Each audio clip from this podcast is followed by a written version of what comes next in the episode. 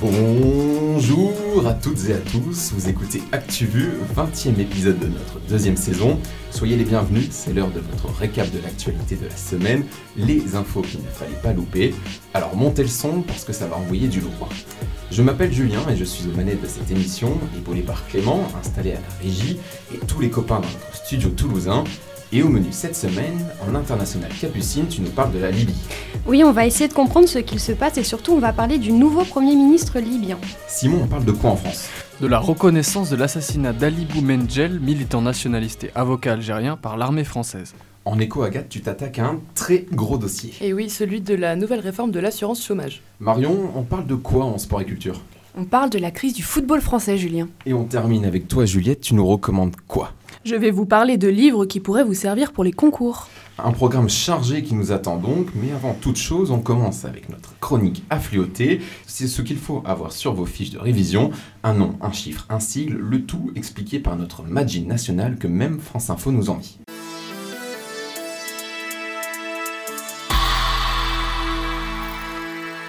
Michael Baden, il s'agit d'un des spécialistes américains en médecine légale les plus réputés.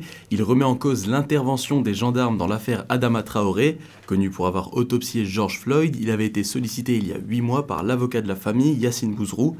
Il vient de rendre son rapport. Adama Traoré est mort d'asphyxie positionnelle.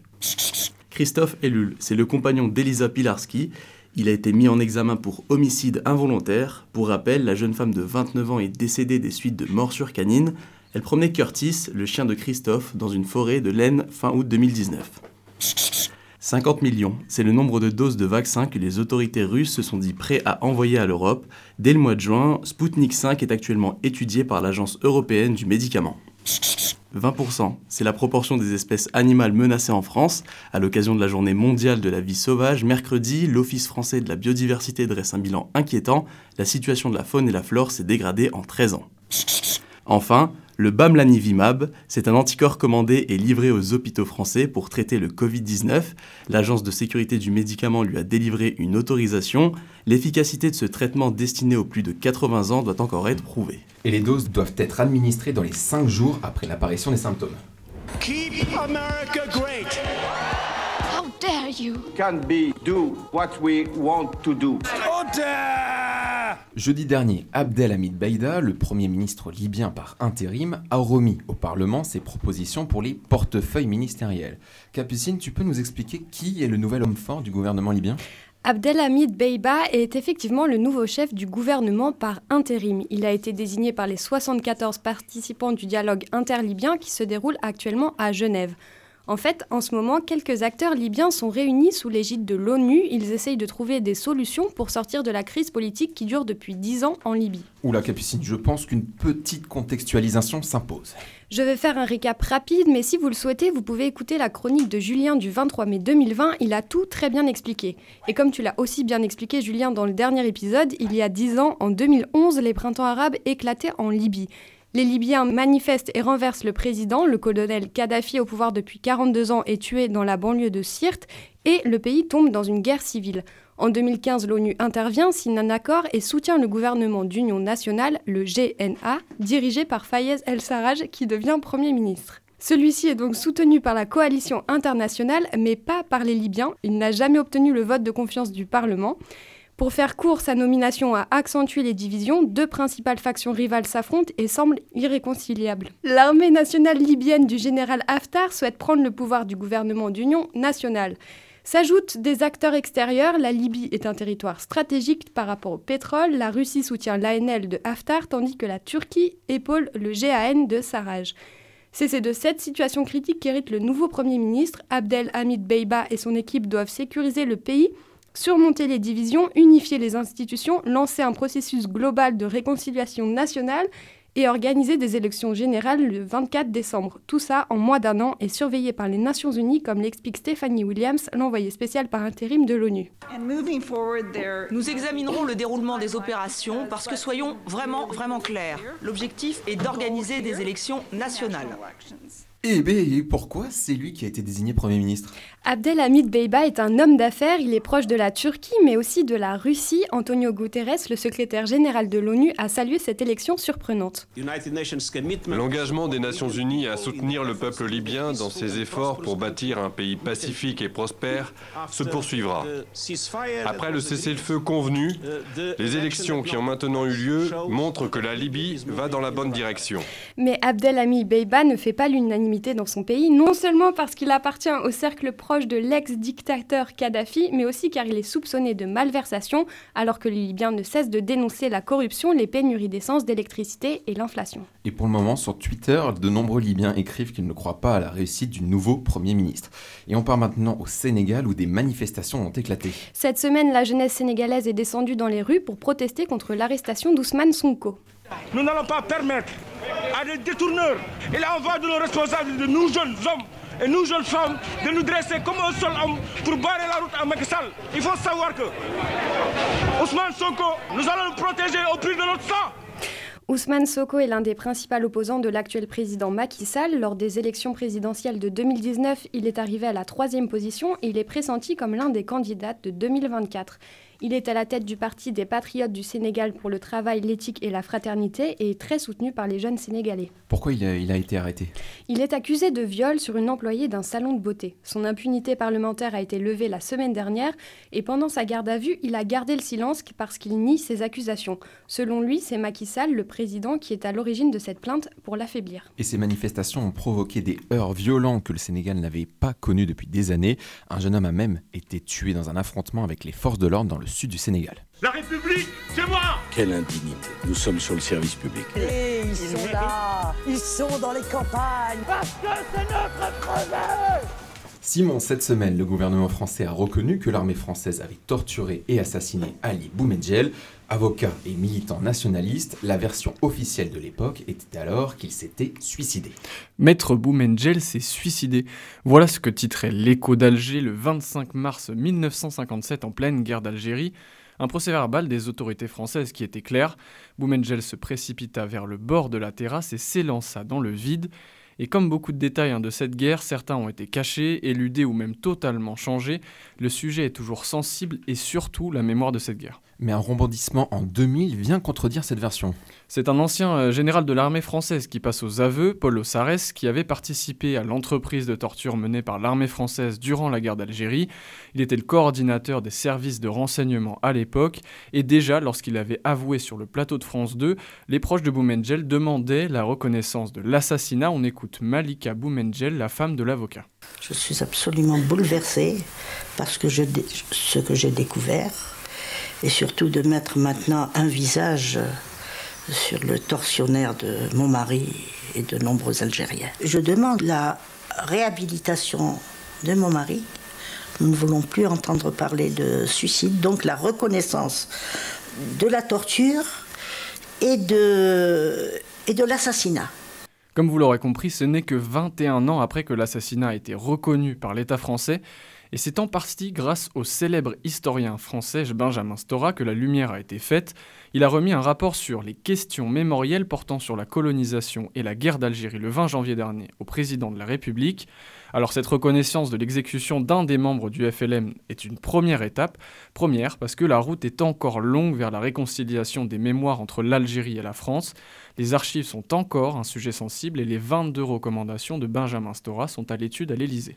Un programme mémoire de la colonisation et de la guerre d'Algérie va d'ailleurs hein, être lancé avec à sa tête Cécile Renaud. Dans le reste de l'actualité, vous ne l'avez sûrement pas loupé, Nicolas Sarkozy a été condamné à trois ans de prison, dont un enferme pour corruption et trafic d'influence. C'est le premier, premier ex-président de la République française à avoir été condamné pour de la prison ferme, mais c'est aussi la première fois que Nicolas Sarkozy est condamné par un tribunal, et ici c'est l'affaire des écoutes qui lui vaut cette peine. Pour faire simple, la justice reproche à Sarkozy d'avoir demandé des informations secrètes sur une autre affaire, le dossier Bettencourt, à un magistrat, de la Cour de cassation, Gilbert Azibert. Et pourquoi les écoutes alors? Parce que l'accusation se fonde sur des écoutes téléphoniques entre l'ex-président et son avocat Paul Bismuth, et pour l'instant Nicolas Sarkozy a fait sans grande surprise appel de sa condamnation. Le seuil de non-consommation consentement fixé à 15 ans. C'est ce qui a été adopté par la commission des lois de l'Assemblée nationale mercredi dernier. Le texte fait suite à un autre adopté à l'unanimité par les députés le 18 février dernier. Il prévoyait que toute pénétration sexuelle d'un adulte sur un mineur de moins de 15 ans sera automatiquement considérée comme un viol et punie de 20 ans de prison, mais cela fait surtout écho à une autre décision, cette fois du Sénat, le mardi 26 janvier. Elle disait que le seuil de non-consentement était fixé à 13 ans. Et les députés examineront hein, ce nouveau texte dès le 18 mars prochain. Bah, on m'a demandé de, de rendre service, j'ai rendu service, monsieur. Vous en avez assez, hein Vous avez assez de cette bande de racailles cette semaine, Agathe, tu nous parles de la très controversée réforme de l'assurance chômage. Oui, après deux reports, cette fois, ça y est, la réforme est de nouveau sur les rails et le gouvernement veut faire vite. Le décret devrait être signé à la fin du mois pour une application dès le 1er juillet 2021. Et le moins qu'on puisse dire, c'est que ça ne fait pas l'unanimité. On écoute Marie-Lise Léon, secrétaire générale adjointe de la CFDT, au micro de France Inter lundi. L'important, c'est de faire euh, aussi en fonction du contexte. Et euh, on est dans un, à un moment où il y a énormément d'incertitudes. Et je trouve que le, gouvernement fait un pari extrêmement risqué en voulant coûte que coûte faire entrer en vigueur cette réforme. Ok, mais du coup, qu'est-ce qui change concrètement, Agathe? Il y a quatre grandes mesures à retenir. Premièrement, la taxation des CDD courts pour les entreprises qui en abusent. Autrement dit, les établissements qui afficheront un taux de rupture de contrat plus important que le taux moyen du secteur se verront affecter un malus. Les sanctions à ce sujet ne tomberont d'ailleurs qu'en 2022. Et deuxièmement, un nouveau calcul du SJR. Ça y est, Agathe, je crois que tu m'as perdu. Mais non, c'est le salaire journalier de référence. C'est ce qui détermine le montant de l'allocation. Aujourd'hui, le mode de calcul de cette donnée est biaisé parce que pour certaines personnes qui alternent entre un emploi à mi-temps et chômage, l'allocation s'avère plus avantageuse qu'un emploi à plein temps. Elle sera donc moins élevée, mais elle durera plus longtemps. Ok, il y a quoi d'autre qui change? Alors, dans les grandes lignes, le seuil pour toucher une allocation reste à 4 mois de travail minimum sur les deux dernières années, mais dès que la situation économique s'améliorera, on passera à 6 mois de travail. Aussi, pour les salaires supérieurs à 4500 euros bruts, l'allocation baissera de 30% à partir du 9e mois sans travail. Après la crise sanitaire, ce sera au bout du 7e mois. Objectif, inciter les gens à revenir plus rapidement vers l'emploi. Et du coup, qu'est-ce qui gêne exactement? Ce qui gêne, c'est qu'avec cette nouvelle réforme, un peu plus de 800 000 personnes sont susceptibles de subir une baisse des sommes octroyées par Pôle Emploi, mais en contrepartie, à terme, l'économie induite par ce changement pourrait atteindre 1 milliard d'euros par an. Et on poursuit Agathe avec le nombre d'abonnés à la fibre optique. La France vient en effet de passer un cap 10 millions d'abonnés à la fibre. Sur la seule année 2020, ce sont 3,3 millions de consommateurs qui se sont tournés vers le très haut débit. Cette augmentation est évidemment due au confinement pendant lequel les Français se sont rués sur les connexions Internet les plus performantes. Et on termine avec les marques Comptoir des Cotonniers et Princesse Tam Tam qui sont dans la tourmente. Plus de 300 emplois des deux enseignes de prêt-à-porter sont menacés. La crise sanitaire a aggravé la situation de ces marques déjà en difficulté. Les salariés veulent négocier les conditions de départ jugées inacceptables. En cause, le groupe japonais Fast Retailing, dont dépendent ces marques, qui seraient plutôt solides financièrement. Ces deux enseignes rejoignent malgré tout la liste des entreprises en souffrance. Vous savez, moi je crois pas qu'il y ait de bonnes ou de mauvaises situations. Pas ça, Zinedine.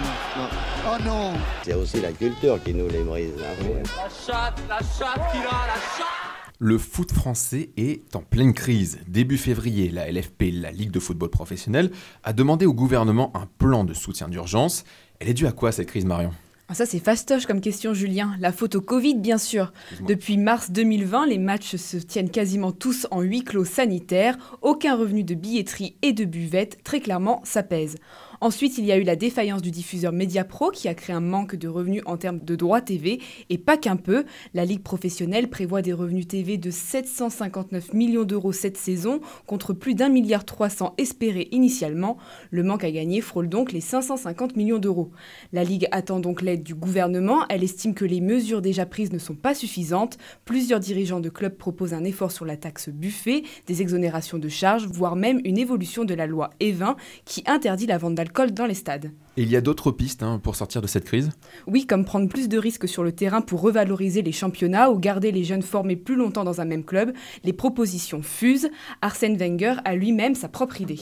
Si vous voulez éviter les dépôts de bilan, c'est inévitable euh, qu'une baisse de salaire entre 15 et 20% sera pratiquement obligatoire. Est-ce qu'elle sera à titre temporaire ou définitif?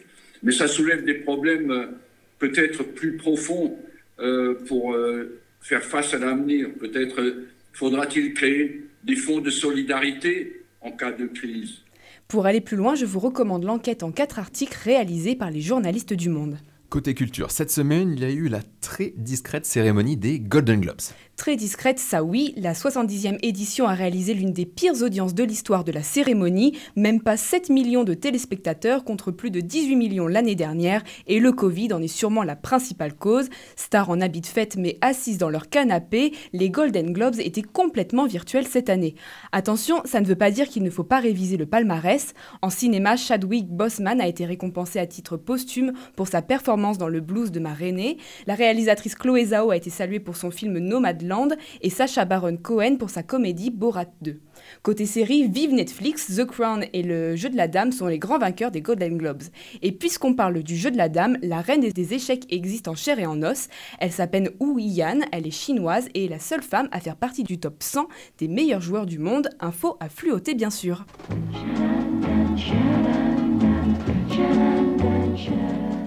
Et pour finir, un hommage à Serge Gainsbourg décédé il y a 30 ans d'une crise cardiaque. Véritable artiste, il était bien sûr auteur, compositeur, interprète, mais aussi peintre, scénariste, metteur en scène, écrivain, acteur et cinéaste. L'hommage le plus symbolique reste à venir, la maison du 7e arrondissement du Paris, rue de Verneuil, va devenir un musée à l'automne prochain.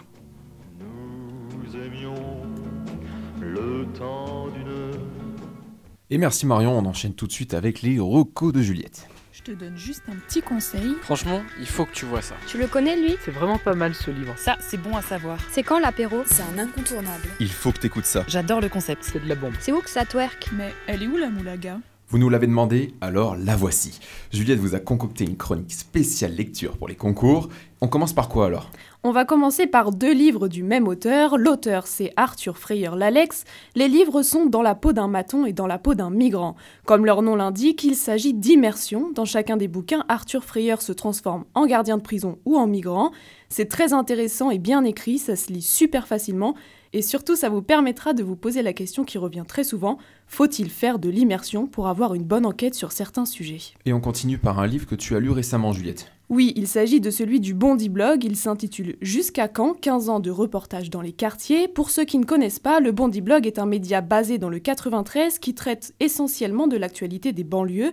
Pour les 15 ans du média, ses membres ont sorti un livre. Ils reviennent sur des reportages écrits il y a des années et qui sont parfois encore d'actualité. C'est une forme d'avant-après très originale. Une touche un peu plus classique cette fois. Je vais vous parler d'un livre que j'ai dû lire pour les concours de l'IFP, Principe du journalisme 2 points, ce que les journalistes doivent savoir, ce que le public doit exiger, de Bill Kovac et Tom Rosenstiel. Pour moi, ce livre est à picorer. Il faut surtout s'en servir pour nourrir sa propre réflexion sur le journalisme. Il m'avait bien aidé pour trouver certains arguments pour les questions classiques des oraux du genre pourquoi la presse écrite est-elle en voie de disparition Et je retiens surtout une phrase que je trouve assez incroyable N'importe qui peut devenir journaliste, mais tout le monde ne l'est pas. Allez, vous avez 4 heures. Et on termine par quelque chose d'un peu plus original. Oui, il s'agit de BD, parce que les enquêtes et les reportages, ça peut aussi se lire en bande dessinée pour ceux qui ne sont pas fans des bouquins. Je vous en conseille deux, l'enquête Sarkozy-Kadhafi qui revient sur l'affaire de financement libyen de la campagne de l'ancien président. C'est très bien documenté, très bien illustré et tellement plus simple pour comprendre cette affaire complexe. Et je ne sais pas si vous aussi vous l'avez senti, mais ce sujet pourrait bien tomber dans les concours cette année. Autre BD que je recommande, c'est les grands reportages illustrés du 21. C'est beau, c'est frais et ça se lit tellement vite. Foncez car même Agathe le recommande. Alors si même Agathe le recommande, foncez. Oh non C'est déjà la fin de cet épisode. Merci à vous de l'avoir suivi. Je vous invite à foncer justement sur nos réseaux sociaux. Capucine vous propose des questionnaires sympas, Simon des extraits à rendre jaloux les plus grands et Juliette des visuels très pratiques. En attendant, on se donne rendez-vous samedi prochain, même heure. D'ici là, prenez soin de vous. Allez, à plus.